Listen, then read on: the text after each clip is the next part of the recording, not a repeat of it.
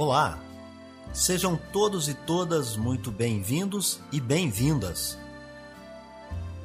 Eu sou Beto Ramos e esse é o programa Café com Espiritismo.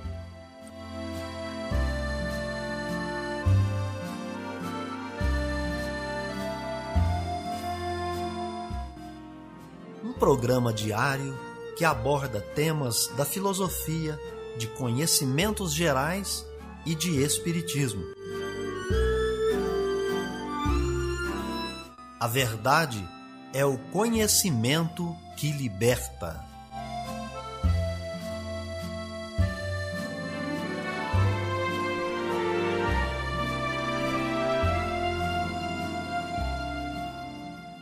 Olá, muito bom dia. Hoje é quinta-feira, 2 de setembro e está no ar Café com Espiritismo. Notícias, informações, dicas importantes e mensagens você acompanha só aqui no Café com Espiritismo. E nós já trazemos para vocês as efemérides, os fatos históricos, as personalidades e o dia na história.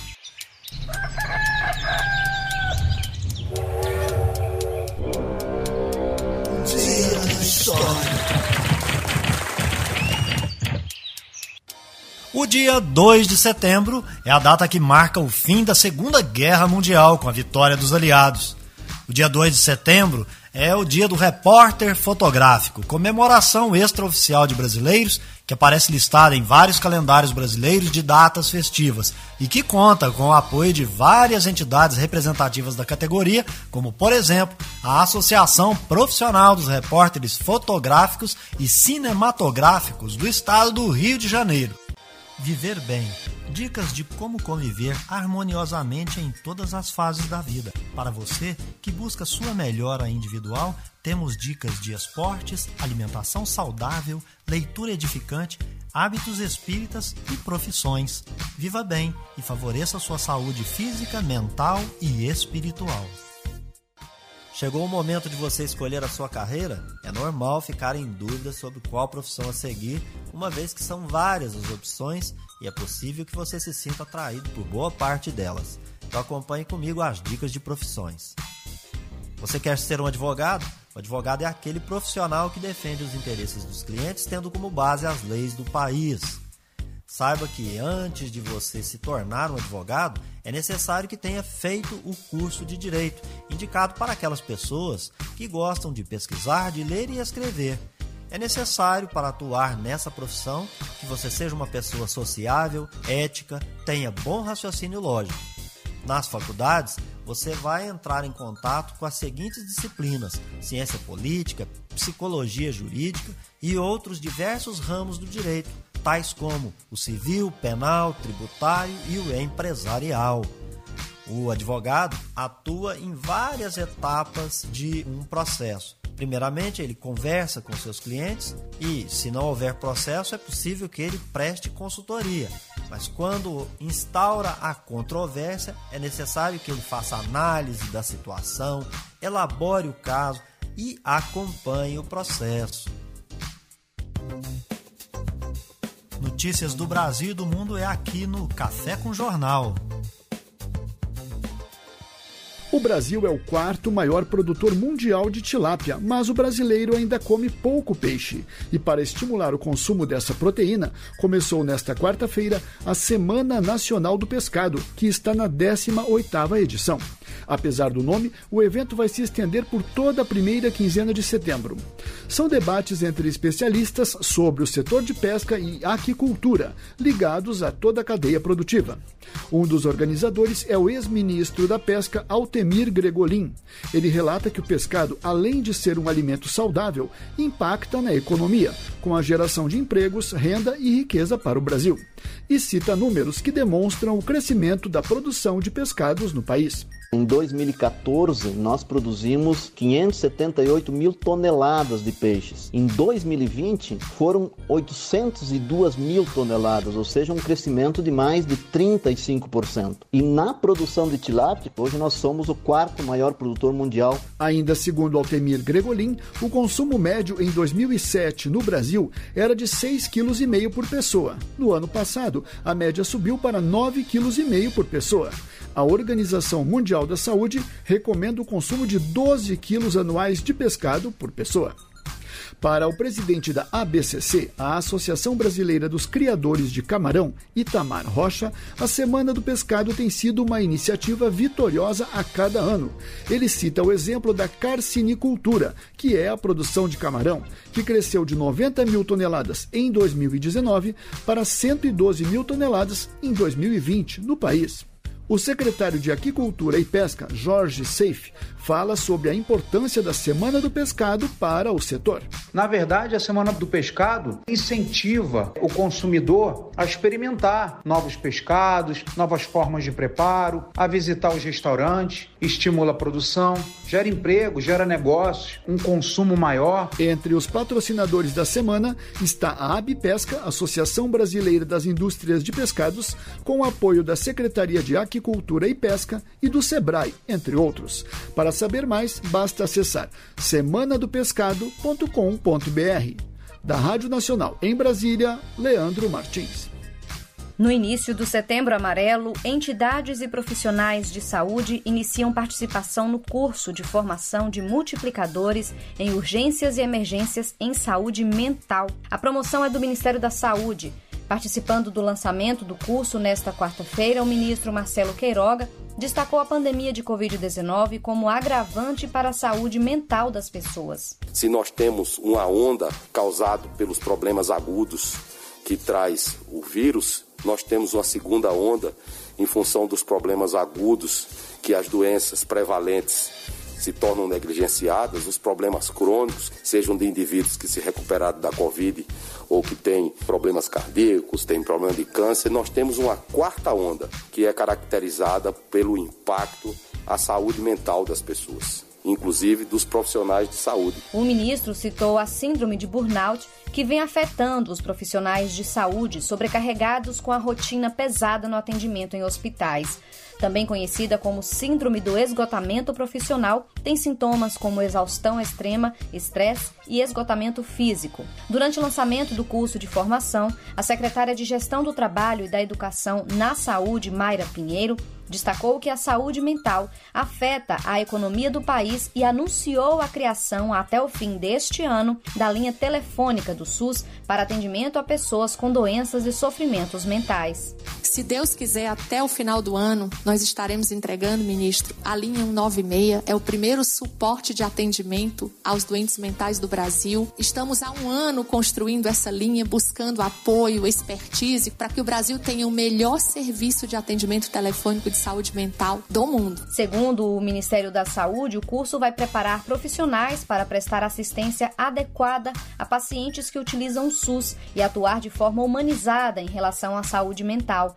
A pasta garante ainda que nas três primeiras turmas, profissionais em todas as capitais do país serão capacitados. Participaram do evento entidades não governamentais ligadas a cuidados mentais e também profissionais de saúde do SAMU, Serviço de Atendimento Móvel de Urgência. São esses profissionais que muitas vezes acabam sendo acionados em situações de crises de sofrimento mental como ansiedade, depressão e até mesmo casos de suicídio ou tentativas. O lançamento do curso de formação foi feito nesta quarta-feira, quando inicia o Setembro Amarelo, movimento mundial para conscientizar a população que o suicídio pode ser prevenido. Segundo a Organização Mundial da Saúde, cerca de 700 mil pessoas morreram por suicídio no mundo em 2019. No Brasil, o CVV, Centro de Valorização da Vida, realiza apoio emocional e prevenção do suicídio por meio do telefone 188. O atendimento é feito por voluntários e é de graça. Qualquer pessoa que quer e precisa conversar com sigilo pode ligar para o 188, que funciona 24 horas por dia. Da Rádio Nacional em Brasília, Sayonara Moreno. O deputado federal Arthur Maia, do Democratas da Bahia, apresentou nesta quarta-feira à Comissão Especial da Câmara parecer favorável ao substitutivo da proposta de emenda à Constituição 32 de 2020, que trata da reforma administrativa. Maia defendeu as mudanças que o texto propõe em relação ao original enviado pelo governo e destacou a importância da estabilidade dos servidores públicos, mudando a postura que tinha no início dos debates. Me convenci aqui, nessa, nesse importante debate que tivemos, que, de fato, como Vossas Excelências aqui falaram muitas vezes, a estabilidade não é uma atribuição que favoreça ao servidor.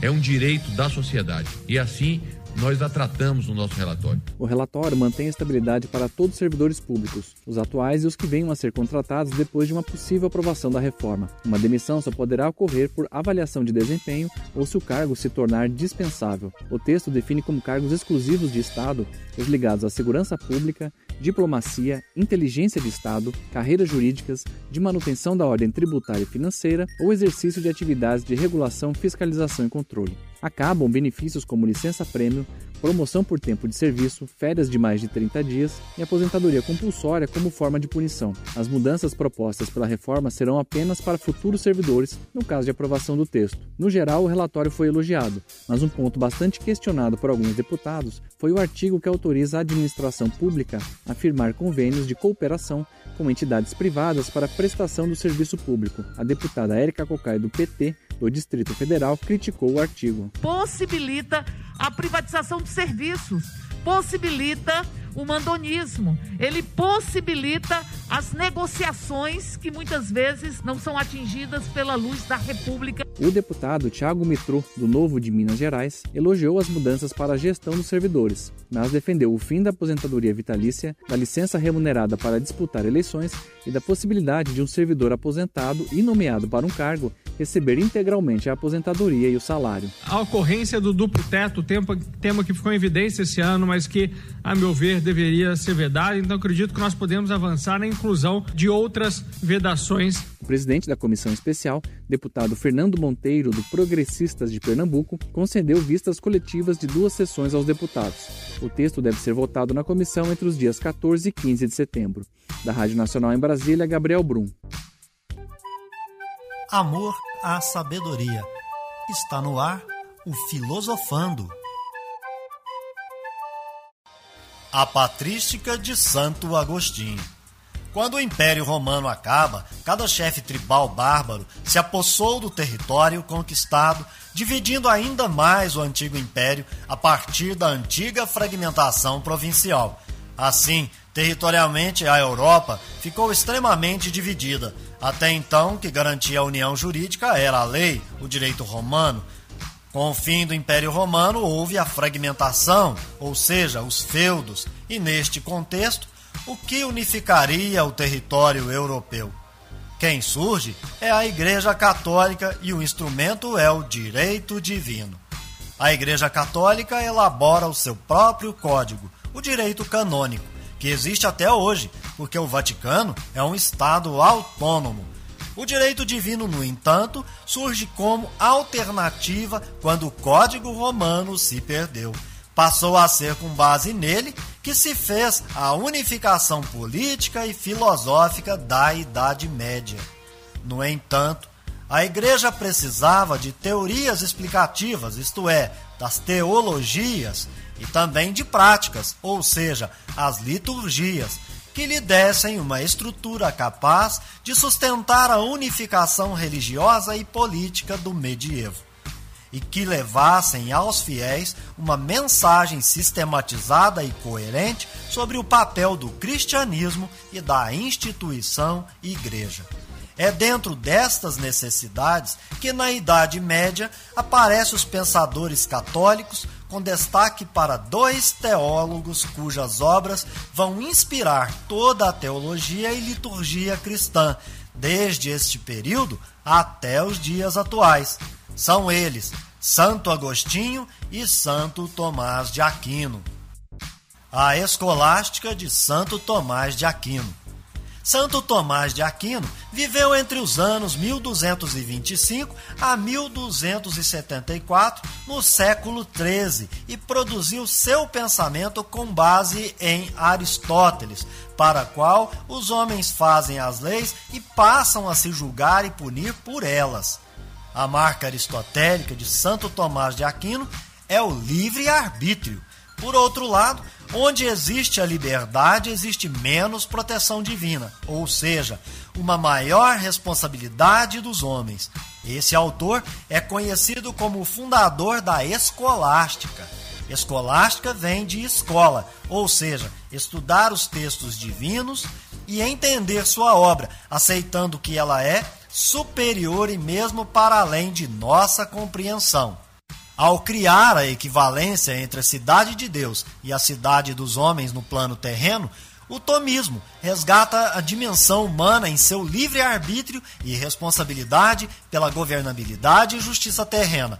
Isto, porém, não significa que Deus não continue como o árbitro máximo, pois no dia de juízo final, o julgamento das almas será efetuado. Então, o papel da igreja e seus rituais e normas continuam válidos e devem servir de parâmetro para as condutas humanas.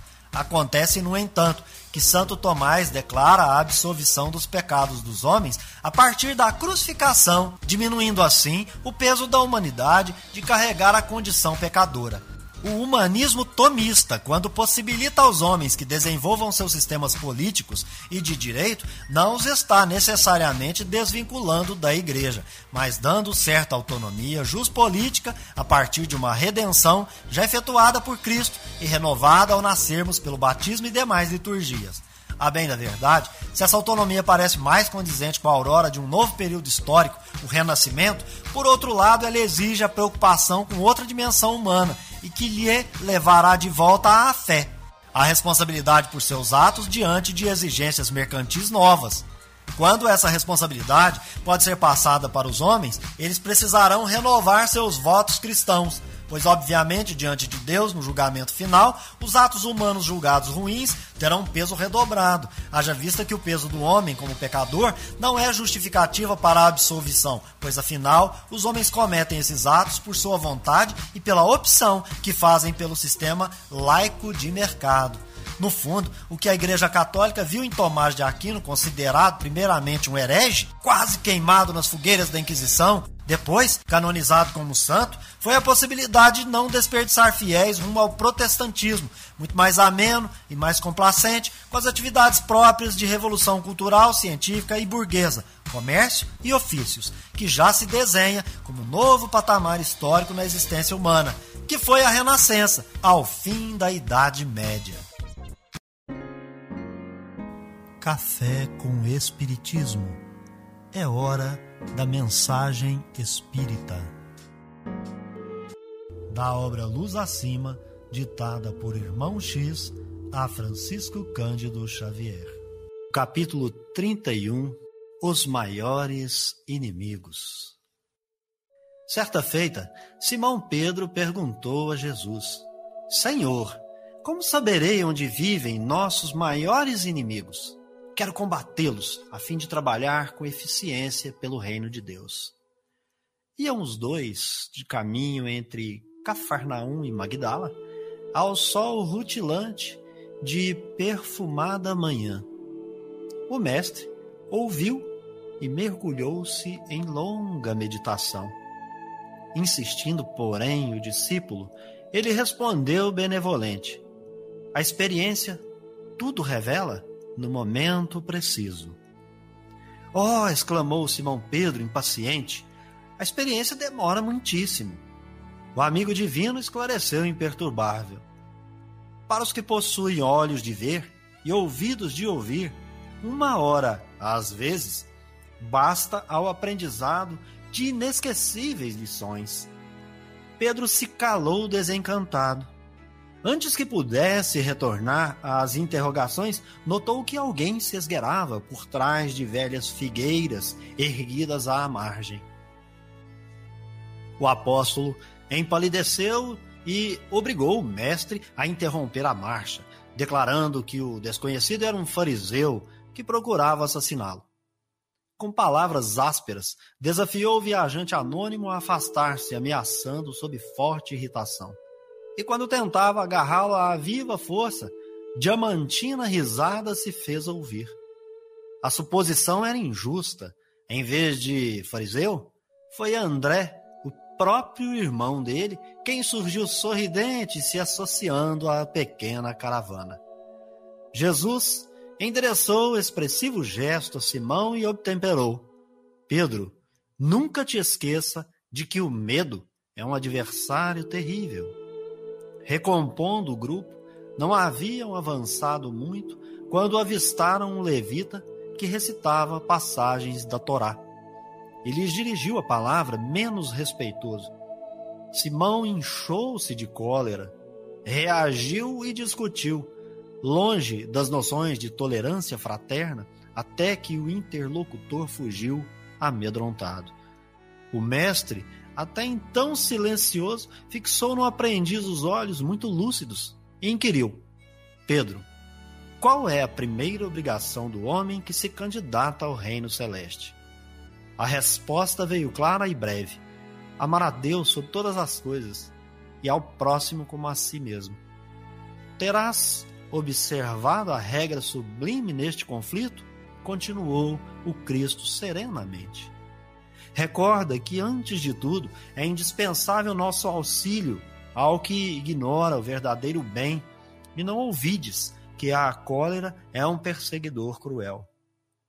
Mais alguns passos e encontraram Teofasto, Teofrasto, judeu grego dado à venda de perfumes, que informou sobre certos Econias leproso, curado pelo profeta Nazareno e que fugia para Jerusalém, onde o acusava de um Messias com falsas alegações. O pescador não se conteve. Gritou que Zeconias era um ingrato, relacionou os benefícios que Jesus lhe prestara e se internou em longos e amargosos comentários, lhe amaldiçoando o nome.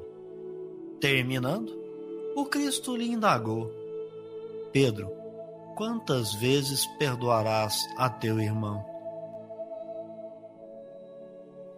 Até setenta vezes sete, replicou o apóstolo humilde. O amigo celeste o contemplou calmo e rematou: A dureza é um carrasco da alma. Não atravessaram grande distância e cruzaram com Rufo Gracos, velho romano, semi-paralítico, que lhe sorriu, desdenhoso, do alto da liteira, sustentada pelos escravos fortes. E marcando o gesto sarcástico, Simão falou sem rebuços. Desejaria curar aquele pecador impenitente a fim de lhe dobrar o coração para Deus. Jesus, porém, lhe afagou o ombro e a juntou. Por que instituiríamos a violência no mundo se o próprio Pai nunca se impôs a ninguém. E ante o companheiro desapontado concluiu: a vaidade é um verdugo sutil. Daí a minutos, para repasto ligeiro, chegavam à hospedaria modesta de Aminadab, um seguidor das ideias novas.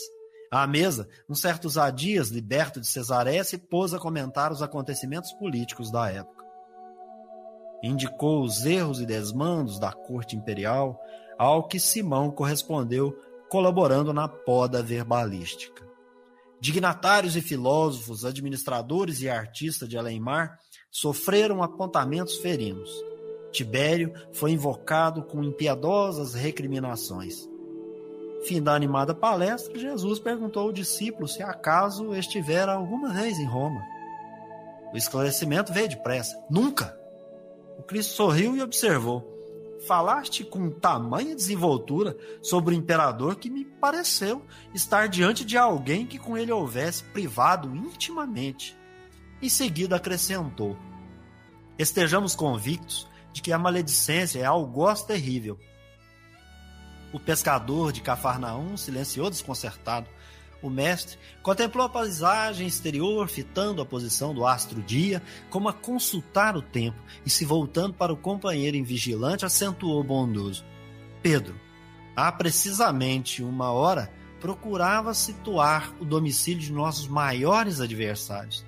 De então para cá, cinco apareceram entre nós: o medo, a cólera, a dureza, a vaidade e a maledicência. Como reconheces, nossos piores inimigos moram em nosso próprio coração. E sorrindo, finalizou: dentro de nós mesmos será travada a guerra maior.